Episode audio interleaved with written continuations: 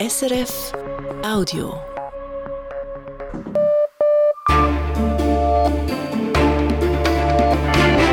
Radio SRF Echo der Zeit mit Brigitte Kramer. Das sind unsere Themen am Donnerstag, dem 29. Februar. Hunger im Gazastreifen. Beim Ansturm auf einen Hilfskonvoi kam es offenbar zu chaotischen Szenen und zu Schüssen durch die israelische Armee. Über 100 Menschen seien ums Leben gekommen. Uneinigkeit bei der CO2-Reduktion. Stände und Nationalrat finden sich bei zentralen Punkten nicht. Wladimir Putins Rede an die Nation. Nicht der Krieg stand im Fokus, sondern Versprechungen ans Volk. Russlands Präsident stellt große Investitionen in Bildung oder Soziales in Aussicht. Und Gespräche verschiedener Palästinenserfraktionen in Moskau. Es geht in erster Linie darum, herauszufinden, ob man sich auf eine technokratische Regierung einigen kann, die durch alle palästinensischen Parteien getragen wird und um die Frage, ob militante Gruppierungen in die PLO aufgenommen werden, sagt Nahostkennerin Muriel Asseburg. Hier im Echo der Zeit.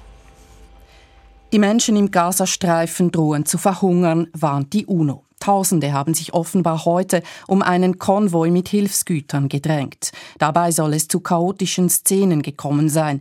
Die israelische Armee soll auf Zivilistinnen und Zivilisten geschossen haben. Über 100 Menschen wurden laut der von der Hamas kontrollierten Gesundheitsbehörde getötet, 760 seien verletzt worden. In der arabischen Welt ist von einem unmenschlichen Angriff auf wehrlose Zivilisten die Rede.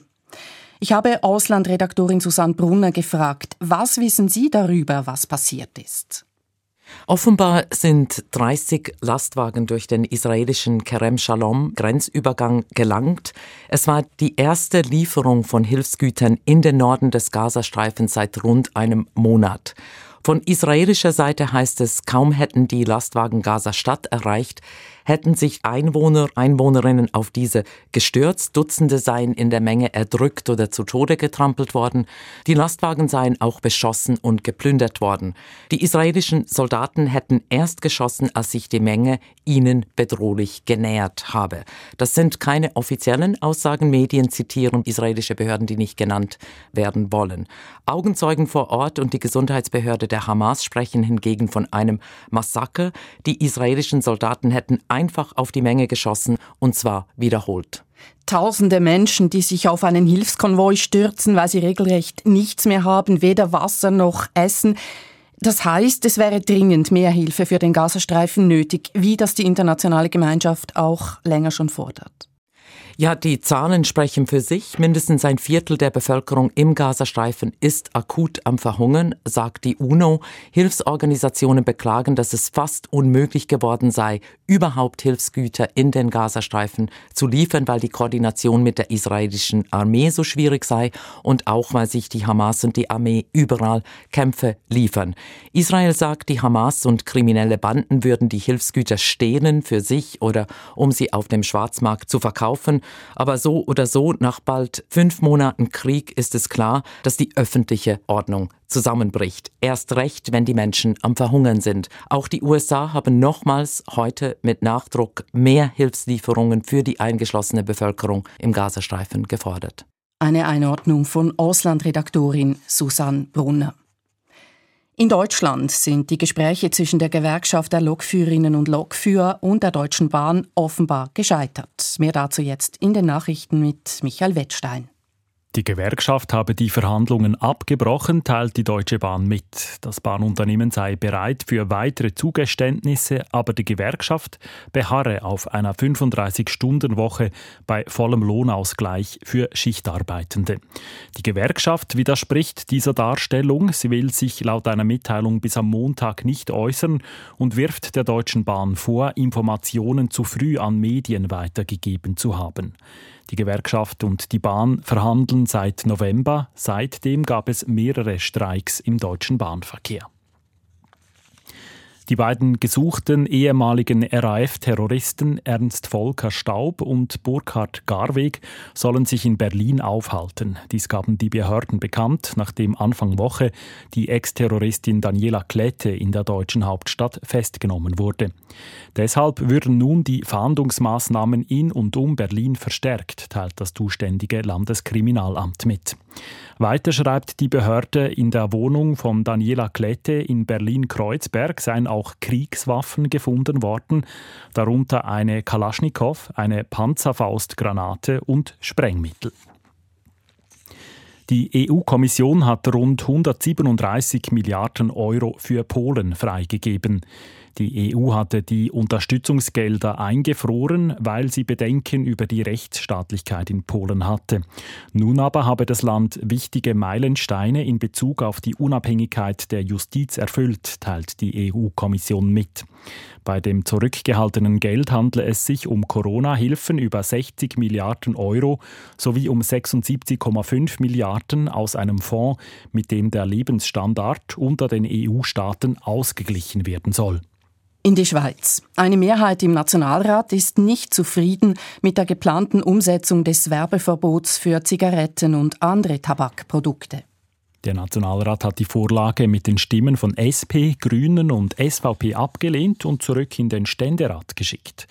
Während die Ratslinke im Nationalrat fand, dass das vorgesehene Werbeverbot zu wenig weit gehe, war die SVP anderer Meinung. Für sie ist das Gesetz zu streng ausformuliert. Mit dem Gesetz soll die Volksinitiative mit dem Titel Kinder und Jugendliche ohne Tabakwerbung umgesetzt werden. Diese verlangt, dass Kinder und Jugendliche keine Tabakwerbung mehr zu sehen bekommen.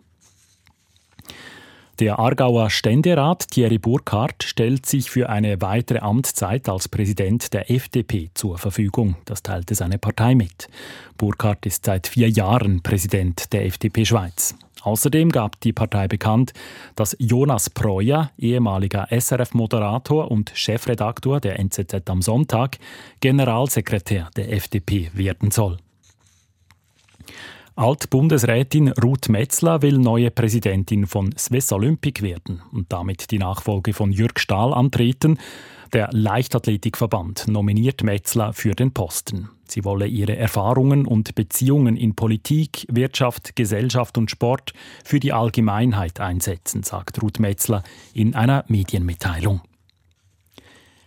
Die Börsendaten von 18.07 Uhr, geliefert von SIX, der Swiss Market Index schließt bei 11.439 Punkten plus 0,2 Prozent. Der Dow Jones Index in New York fällt um 0,2 Prozent.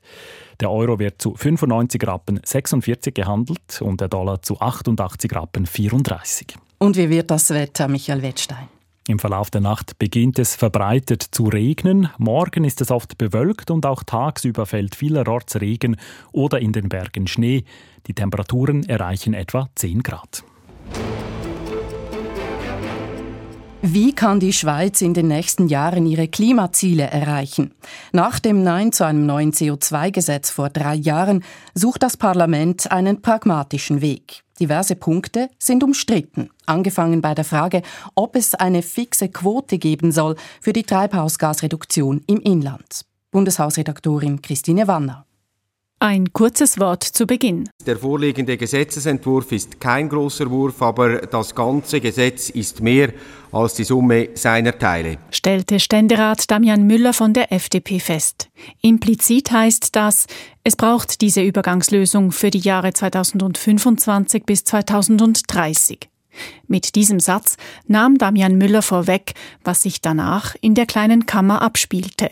Ambitionierte Vorgaben auf dem Weg zum Klimaziel, wie sie der Nationalrat will, fielen im Ständerat durch. Das fixe Inlandziel, Vorgaben zum CO2-Ausstoß von Neuwagen oder staatlich geförderte Ladestationen für Elektroautos. Doch der Reihe nach. Bis 2030 soll die Schweiz ihren Treibhausgasausstoß halbieren. Wie der Nationalrat, so will auch die politische Linke im Ständerat drei Viertel davon in der Schweiz selbst reduzieren oder kompensieren. Für Selin Warra von der Grünen Partei sind Kompensationen im Ausland nur dann zulässig, wenn es nicht anders geht. Les compensations à l'étranger doivent être utilisées uniquement lorsqu'il est impossible de faire autrement. Pourquoi parce que la plupart des projets de compensation ne reposent pas sur des bases scientifiques solides. Weil sie nicht halten, was sie versprechen. Stichwort Greenwashing.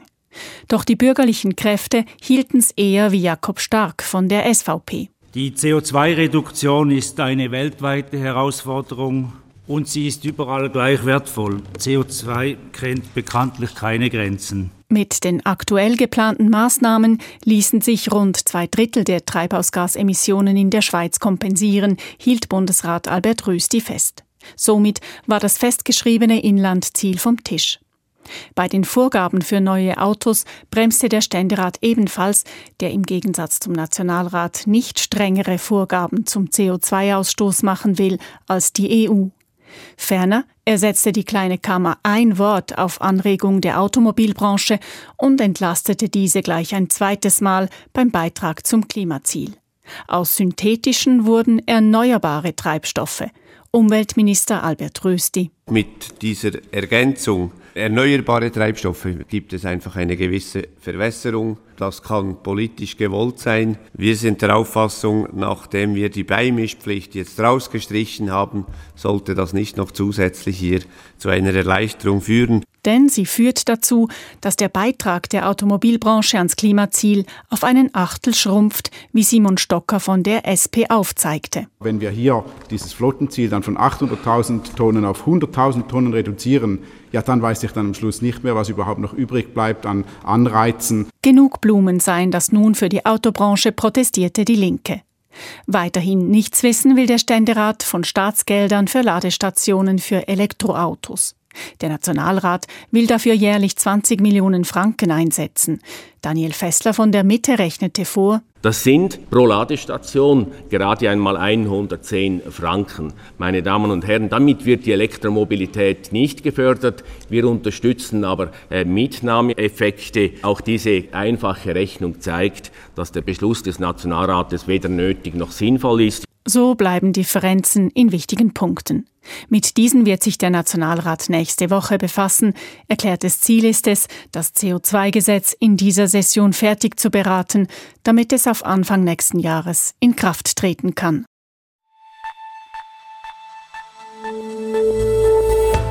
Sie hören das Echo der Zeit auf Radio SRF mit diesen weiteren Themen.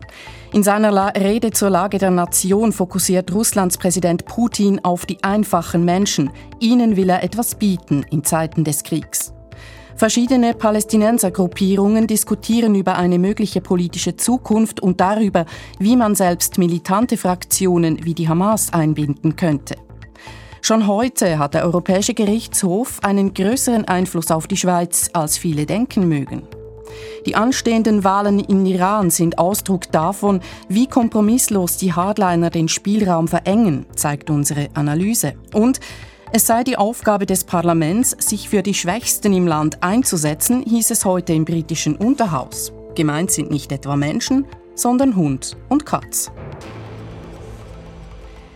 Jedes Jahr hält Russlands Präsident Putin vor dem versammelten Parlament seine Rede zur Lage der Nation. Heute Mittag war es wieder soweit. Über zwei Stunden hat Wladimir Putin gesprochen, so lange wie noch nie in seinen 20 Jahren an der Macht. Große Ankündigungen blieben allerdings aus. Statt lange über den Krieg in der Ukraine zu sprechen, konzentrierte sich der russische Präsident auf Projekte im Inland. Das zeigt, auch ein Autokrat kann sich dem Wahlkampf nicht ganz entziehen. Die Analyse von Russland-Korrespondent Callum McKenzie. Wladimir Putin spricht eigentlich gerne über seinen Krieg gegen die Ukraine, aber mit seiner heutigen Rede hatte er ein anderes Ziel. Nach einleitenden Floskeln über den angeblichen ukrainischen Narzissmus und die Schlagkraft seines Atomarsenals ging Putin zum Hauptthema über. Riesige Investitionen in Bildung, Infrastruktur, Sozialwesen und sogar Ökotourismus, die er über die nächsten Jahre tätigen wolle. Einige der Projekte sollen reale Probleme lösen, die auch wegen des Krieges entstanden sind. So sprach Putin lange über die Unterstützung von kinderreichen Familien. Wie viele entwickelte Länder hat Russland eine tiefe Geburtenrate, doch der Krieg verschärft die Lage. Viele Männer sind an der Front und werden nie wieder zurückkommen. Der Arbeitskräftemangel in der Wirtschaft wird nicht mehr durch Migration wettgemacht, weil Russland aufgrund des Krieges und des schwächeren Rubels für Arbeitsmigranten weniger attraktiv geworden ist. Seit längerem versucht der Kreml mit verschiedenen Mitteln die Geburtenrate zu steigern, unter anderem mit Einschränkungen bei Verhütung und Abtreibung. Vor allem aber wollte Putin den einfachen Menschen etwas bieten, Optimismus für die Zukunft Russlands wecken, was die sogenannte Spezialoperation in der Ukraine bei aller Propaganda nicht tut. Putin wird die Wahlen in gut zwei Wochen gewinnen, daran besteht kein Zweifel. Die angekündigten Projekte laufen denn auch bis 2030, das Ende seiner nächsten Amtszeit. Trotzdem befindet er sich im Wahlkampf. Der Kreml will Berichten zufolge über 80 Prozent Wähleranteil für Putin erreichen, kann die Resultate aber nicht einfach komplett fälschen. Sonst riskiert er Unzufriedenheit und Kratzer an Putins Legitimität. Entsprechend muss sich auch der Autokrat ein wenig anstrengen, die Massen von sich zu überzeugen. Putins Problem liegt darin, dass ihm gerade wegen des Krieges das Geld für seine Investitionen fehlt. Derzeit werden 40 Prozent des russischen Haushalts in Militär und Sicherheit gepumpt. Gerade bei Infrastruktur und Sozialwesen wird darum gespart. Putins Versprechen sind also unrealistisch, solange der Krieg noch andauert. Als er über diesen sprach, schien er keineswegs von seinem vagen Ziel der Entnazifizierung der Ukraine abrücken zu wollen. Es bleibt die Frage, ob Putin also damit rechnet, den Krieg bald zu gewinnen. Oder ob er, wie in Wahlkämpfen üblich, Dinge verspricht, die er nie gedenkt umzusetzen. Ebenfalls in Moskau treffen sich heute Delegationen verschiedener palästinensischer Gruppierungen. Gemäß Angaben aus dem Kreml nehmen zwölf bis vierzehn Organisationen teil, darunter Vertreter der Fatah und der Palästinenserpräsident Mahmoud Abbas, aber auch der militant-islamistischen Hamas und des extremistischen islamischen Dschihad. Ziel sei es, den verschiedenen palästinensischen Fraktionen zu helfen, ihre Reihen zu schließen. Dies auch im Hinblick auf eine Lösung nach dem Gazakrieg. Muriel Asseburg ist Nahostexpertin der Stiftung Wissenschaft und Politik in Berlin und forscht seit Jahrzehnten zum Nahen Osten. Ich wollte von ihr wissen, welche Bedeutung hat dieses Treffen? Ja, es ist an sich sehr wichtig, weil es um die Frage geht, a, wie kann eine gemeinsame palästinensische Strategie angesichts des Kriegs im Gazastreifen aussehen? Und b, wie kann eine palästinensische Regierung aussehen? Und c, können die militanten Organisationen in die palästinensische Befreiungsorganisation aufgenommen werden? Und wenn ja, unter welchen Bedingungen? Über das alles sprechen wir jetzt. Was konkret soll denn an diesem Treffen diskutiert werden? Ja, es geht in erster Linie darum, herauszufinden, ob man sich auf eine technokratische Regierung einigen kann, die durch alle palästinensischen Parteien getragen wird. Und da gibt es tatsächlich sehr unterschiedliche Vorstellungen, was da die Bedingungen sind. Und es geht dann darum, herauszufinden, ob die militanten Gruppierungen in die palästinensische Befreiungsorganisation aufgenommen werden. Und auch hier ist man sich bislang nicht einig, unter welchen Bedingungen das der Fall sein könnte. Ihrer Einschätzung nach, unter welcher Bedingung könnte das denn gelingen, die Hamas unter das Dach der PLO zu bringen? Wenn wir auf die PLO schauen, dann hat die Fatah, hat der palästinensische Präsident klar gemacht, dass sie möchten, dass die radikaleren Fraktionen schriftlich anerkennen, die bislang von der PLO geschlossenen Verträge, die Verpflichtungen der PLO und alle relevanten internationalen Resolutionen. Das würde bedeuten eine indirekte Anerkennung Israels, eine Aufgabe des bewaffneten Kampfes und eine Kooperation letztlich auch mit Israel. Das scheint mir in der jetzigen Situation relativ schwierig. Und ich denke, da werden beide Seiten Schritte aufeinander zu machen müssen, um sich einigen zu können. Welches Interesse hätte denn allenfalls die Hamas, sich mit der Fatah zu versöhnen? Es geht einerseits darum, jetzt konkret Regierungsverantwortung in Gaza abzugeben, um gleichzeitig sich ein Mitspracherecht sowohl innerhalb einer palästinensischen Regierung als auch langfristig in der PLO zu erhalten und das Gewicht, das die Hamas auf palästinensische Entscheidungen dadurch haben kann, dauerhaft zu sichern. Wie sieht es aus mit der Akzeptanz einer allfälligen technokratischen Palästinenserregierung von den westlichen Staaten an einer Regierung, an der die Hamas beteiligt wäre? Dies ist ja für viele Länder eine Terrororganisation und anerkennt das Existenzrecht Israels nicht. Ganz richtig. Das heißt, eine direkte Beteiligung von Mitgliedern der Hamas in einer Regierung wäre für die USA, wäre für die meisten Europäer ein sehr großes Problem. Was man deshalb versucht anzustreben, ist eine Regierung, die die Unterstützung der Parteien hat, die aber eben aus Technokraten, aus unparteiischen Mitgliedern besteht. Und auch hier gibt es bislang keine Einigung zwischen Fatah und Hamas. Fatah möchte, dass diese Regierung dann dem palästinensischen Präsidenten Mahmoud Abbas unterstellt ist, von ihm letztlich kontrolliert wird. Hamas möchte, dass es dann noch mal eine Art Komitee aller Fraktionen gibt, die die Arbeit dieser Regierung beaufsichtigen. Wie ist denn Ihre Einschätzung? Bringen diese Gespräche überhaupt etwas in diese Richtung? Die Interessen sind ja doch noch meilenweit voneinander entfernt. Ja, das ist absolut der Fall. Und dennoch denke ich, ist der Zeitpunkt ein anderer als vor diesem Krieg und daher der Druck, sich zu einigen, jetzt für beide Seiten relativ groß. Denn nur wenn das gelingt, dann gibt es auch eine Chance für die Autonomiebehörde auf die eine oder andere Art und Weise eben eine Rolle in Gaza nach dem Krieg zu spielen.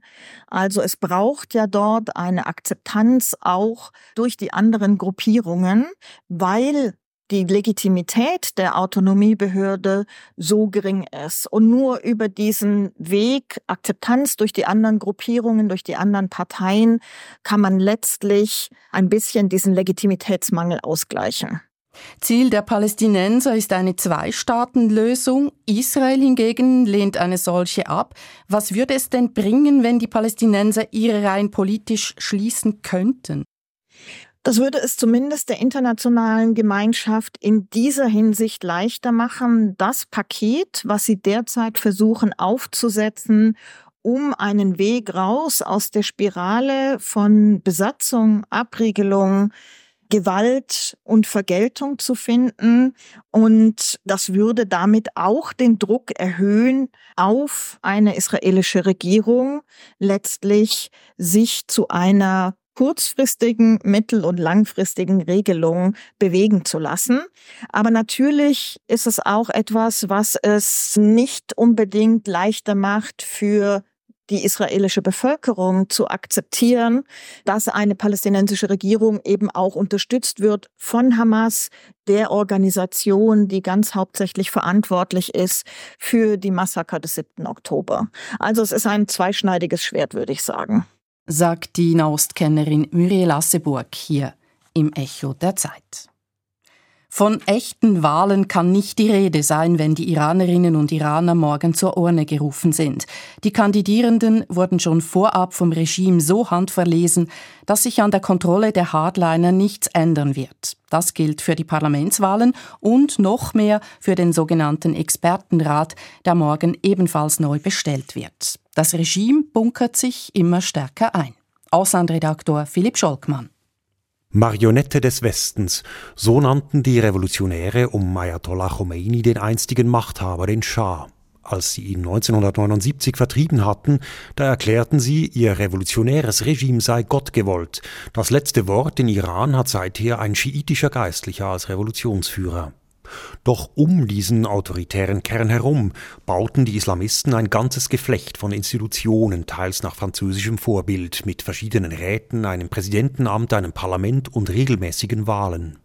Es sollte ihrem Gottesstaat auch eine weltliche Legitimität geben. Auf diesen Anschein einer modernen Republik legten die Revolutionäre großen Wert.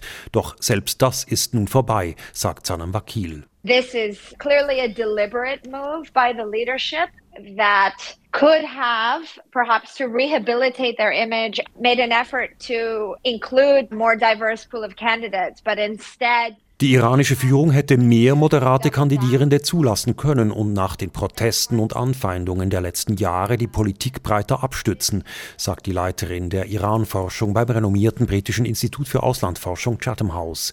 Es gab Zeiten, da hatte das Parlament in Teheran eine Funktion als Plattform für Debatten. Hier wurden innerhalb der strengen Vorgaben des Regimes auch scharfe Kontroversen ausgetragen. Unter dem moderateren Präsidenten Rouhani etwa scheuten sich die Konservativen nicht, die Regierung von den Parlamentsbänken her mit Schimpf und Schande einzudecken. Doch die Hardliner ziehen nun den Schlussstrich.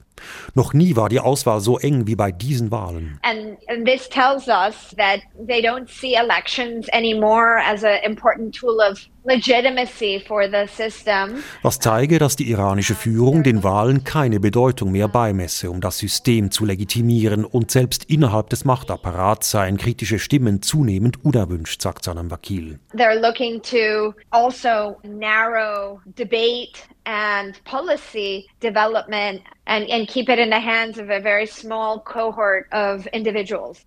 Vakil sieht zwei Beweggründe für die Entwicklung. The individual leaders themselves are taking a particular position. And I think that's in reaction to the continued protests coming from below in numerous waves over the past few years. Die Führung hat erkannt, dass sie die Mehrheit der Bevölkerung ohnehin verloren hat. Die Islamische Republik ist in einer tiefen Legitimationskrise. Es fehlt dem Regime aber die Kraft und der Wille, das System zu reformieren. Also zählt es nur noch auf seine Gefolgsleute und den Repressionsapparat. Der zweite Grund, warum sich die Führungselite einbunkert, diese Wahlen kommen in einer kritischen Zeit. Ali Khamenei, der Revolutionsführer, ist bald 85 Jahre alt. Es geht darum, seine Nachfolge vorzubereiten und den Fortbestand der Islamischen Republik sicherzustellen, so wie sie sich die Hardliner vorstellen, verbunden damit die Vorteile, welche die Machtelite für sich daraus zieht. We don't know when that political transition will take place because it depends on when Ali Khamenei will die. But the system needs cohesion in order to maintain its integrity when that happens. Alles, was zählt für den Apparat in dieser Übergangszeit, ist der innere Zusammenhalt, sagt Vakil. Hier kommt das zweite Gremium ins Spiel, das morgen gewählt wird, der sogenannte Expertenrat. Dem Expertenrat obliegt es, nach dem Tod des Revolutionsführers einen Nachfolger zu ernennen. Man kann zwar annehmen, dass die Nachfolge hinter den Kulissen vorgespurt wird, offiziell absegnen aber wird der Expertenrat den Nachfolger, und so wollen es die Gepflogenheiten, dieser Nachfolger sollte selber dem Expertenrat angehören. Umso weniger kann die Wahl des Gremiums dem Zufall überlassen werden. Dass Würdenträger wie der moderate ehemalige Präsident Rouhani von der Liste der Kandidierenden für den Expertenrat gestrichen wurden, zeige, wie kompromisslos die Hardliner den Spielraum verengten, sagt Vakil. That's really to close down any avenue of potential challenge from within the body. Revolutionsführer Khamenei rief die Bevölkerung dazu auf, morgen zur Urne zu gehen, denn die Probleme im Land könnten nur durch Wahlen gelöst werden. Er sprach sogar von einer religiösen Pflicht. Der Appell des alternden Autokraten muss dennoch vielen wie Hohn vorkommen. Volk und Regime in Iran sind entkoppelt. Die Realität zeigt, wie wenig den Apparat um Khamenei die Stimmung im Land noch kümmert.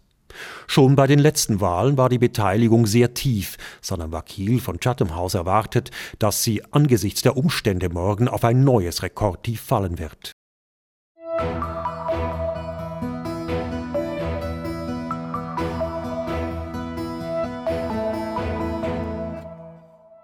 In den Verhandlungen der Schweiz mit der EU ist der Europäische Gerichtshof, der EuGH, einer der Stolpersteine. Die EU möchte, dass der EuGH bei der Auslegung von EU-Recht das letzte Wort hat. Allerdings, die Rechtsprechung des EuGH hat bereits heute einen viel größeren Einfluss auf das Leben in der Schweiz, als die meisten vielleicht denken. Das zeigte sich an einer Veranstaltung des Europa-Instituts an der Universität Zürich.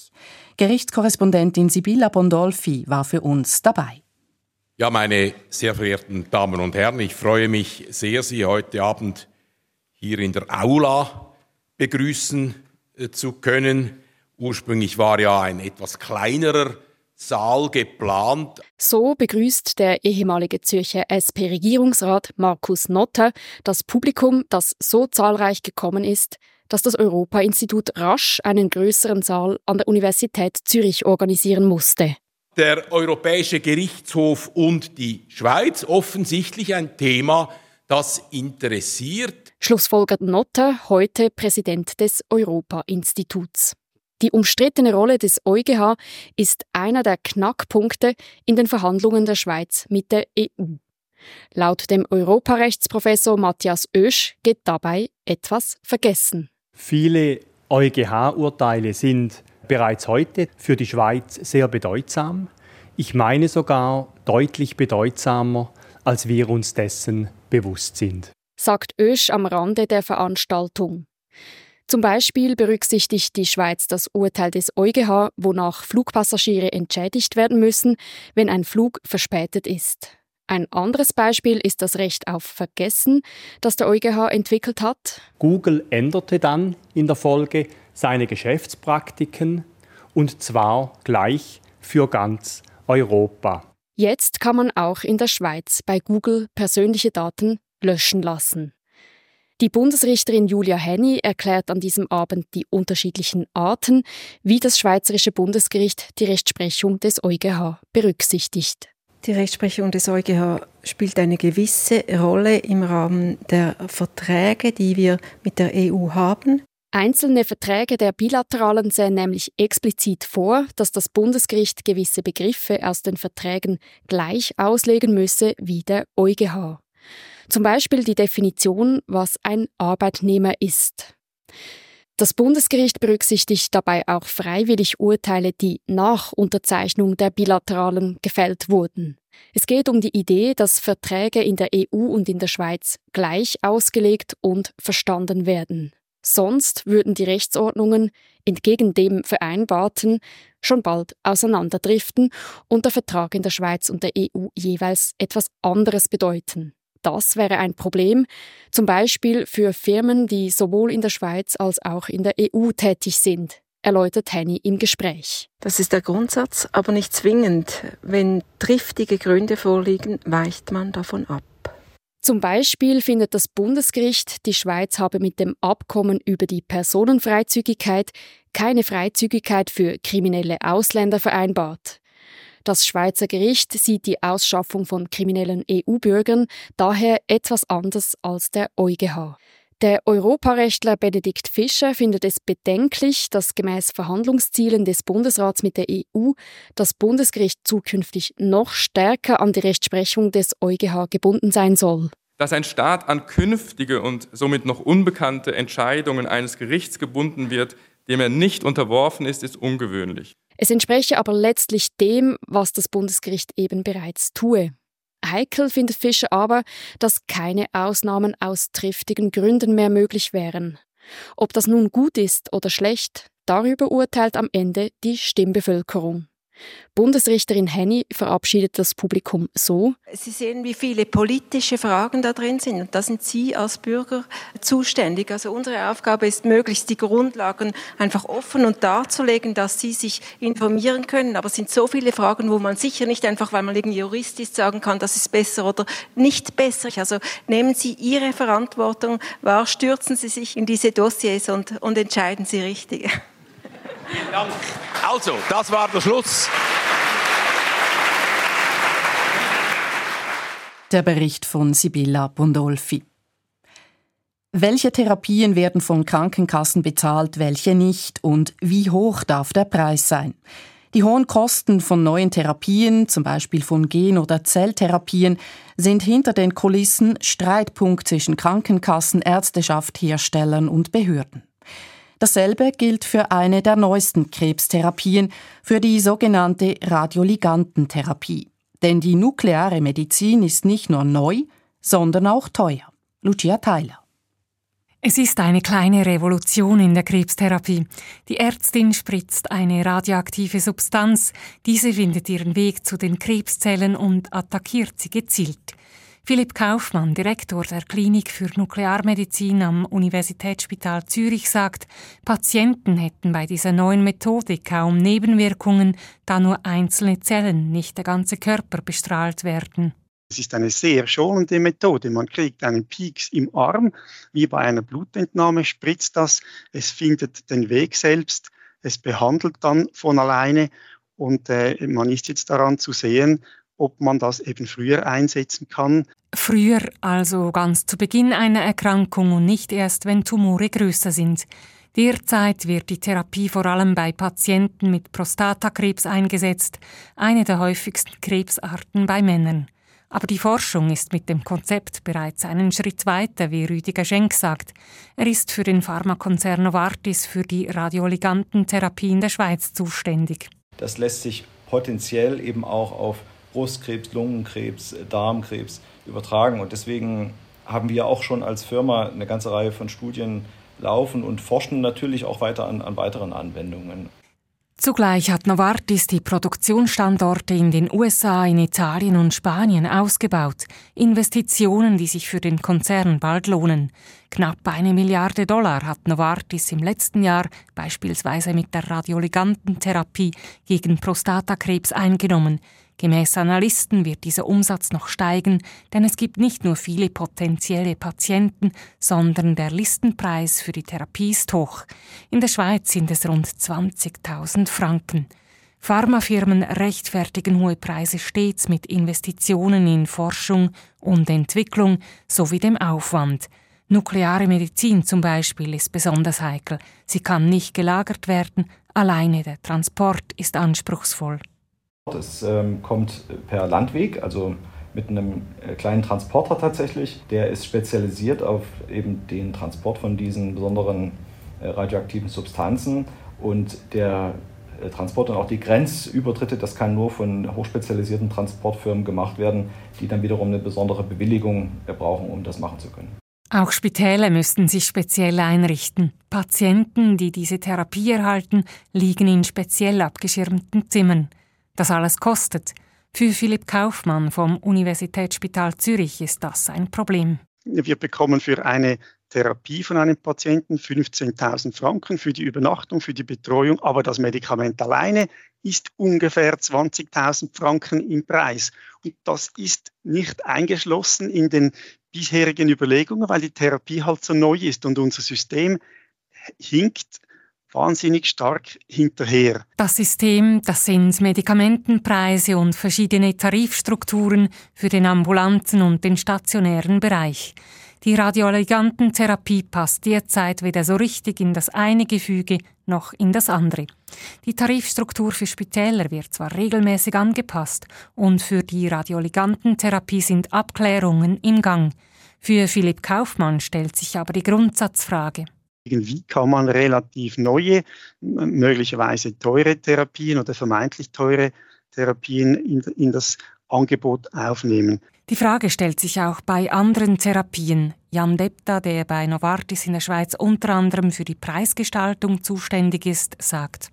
Das ist eine ganz typische Herausforderung, sobald neue innovative Therapien, sei es ähm, Zelltherapien, Gentherapien oder auch Radioligantentherapien, wenn die im Spitalbereich angewendet werden, wo Patienten ähm, hospitalisiert sind. Alle Akteure hätten Ideen. Philipp Kaufmann, der Klinikdirektor, sagt, es brauche gerade darum Gespräche mit allen Beteiligten im Gesundheitssystem, wohlwissend, dass das keine schnelle Lösung bringen wird.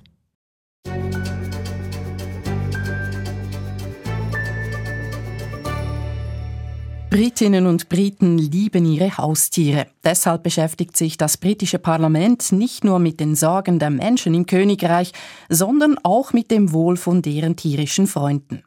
Insbesondere wenn sie gestohlen werden. Wer künftig in Großbritannien des Nachbarn Hund oder Katze stiehlt, soll ins Gefängnis. Das britische Unterhaus hat einem entsprechenden Gesetz eben zugestimmt. Bald soll sich auch das Oberhaus über die Vorlage beugen. Für uns hat Großbritannien-Korrespondent Patrick Wülser dieses Haustierentführungsgesetz studiert. Es war ein denkwürdiger Moment im britischen Parlament, als der konservative Abgeordnete George Freeman im Unterhaus nicht nur für seine Wählerinnen und Wähler sprach, sondern ebenso im Namen seiner Katze und seines Hundes. I speak on behalf of the people of Mid Norfolk, but also, if I may, on behalf of Tosca, our 14-year-old cat, and Jassy, our two-year-old fox red Labrador. Es sei Aufgabe des Parlaments, sich für die Schwächsten im Land einzusetzen. Dazu gehörten insbesondere Haustiere, die gestohlen und entführt würden.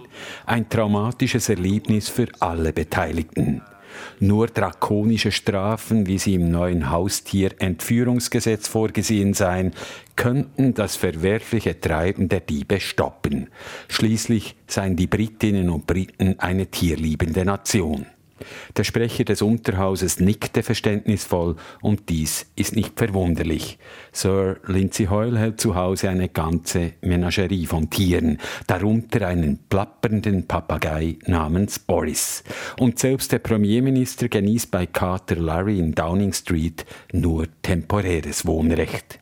Auslöser für die Pet Abduction Bill ist die Pandemie. In den einsamen Lockdown-Zeiten sind Tierdiebstähle endemisch gestiegen. Die Regierung wurde damals umgehend aktiv und rief 2021 eine Haustierdiebstahl-Taskforce ins Leben. Künftig soll die Polizei eine Tierentführung nicht mehr schnöde wie einen Fahrraddiebstahl administrieren dürfen. Nein, wer Hunde, Katzen oder Hamster entführt, soll mit Gefängnis bis zu fünf Jahren bestraft werden. Doch Tierschützer und Verhaltensbiologinnen schlagen Alarm. Landen nun ältere, freundliche Ladies, die einer streunenden Katze etwas Milch geben, hinter Gittern? Was tut man, wenn man von einer Katze adoptiert wird? Wer jedes Privileg hatte, sein Leben mit einer Katze teilen zu dürfen, weiß, dass dieses Gesetz ein zoologischer Murks ist. Katzen gehören zwar zur Gattung der Felis domestica, aber das heißt noch lange nicht, dass sie sich gesetzlich vorschreiben lassen, wem sie ihre Liebe schenken oder wessen Futternäpfe sie bevorzugen. Doch nicht allein deswegen verwerfen Juristinnen und Juristen wie der Strafverteidiger Matthew Scott die Hände. Overall, I have to say this is one of the stupidest pieces of criminal legislation I've ever der größte Blödsinn, den er je gesehen habe. Er könne nur hoffen, dass dieses Gesetz vom Oberhaus noch gestoppt werde. Bereits jetzt seien die britischen Gerichte und Gefängnisse völlig überlastet. Untersuchungshäftlinge warten in übervollen Gefängnissen während Monaten, bis sie endlich einen Richter oder eine Richterin zu sehen bekommen. Wenn jetzt noch unzählige Haustierbesitzer aufmarschieren würden, sei das Chaos programmiert, prophezeit der Strafverteidiger gegenüber der BBC. Hinzu kommt, dass dieses Gesetz längst von der Realität überholt wurde. Die Pandemie ist Geschichte und damit auch das Kuschelbedürfnis der Zweibeiner. Die Britinnen und Briten leiden in erster Linie nicht mehr unter Einsamkeit, sondern unter steigenden Lebenskosten. Hunde und Katzen werden deshalb in Großbritannien mittlerweile längst nicht mehr rekordverdächtig entführt, sondern ausgesetzt. Patrick Wülser. Tierisches zum Schluss des Echo der Zeit am Donnerstag, dem 29. Februar. Redaktionsschluss 18.42 Uhr. Verantwortlich für die Sendung Anna Drechsel, für die Nachrichten Frank Estermann. Am Mikrofon Brigitte Kramer. Danke für Ihr Interesse. Das war ein Podcast von SRF.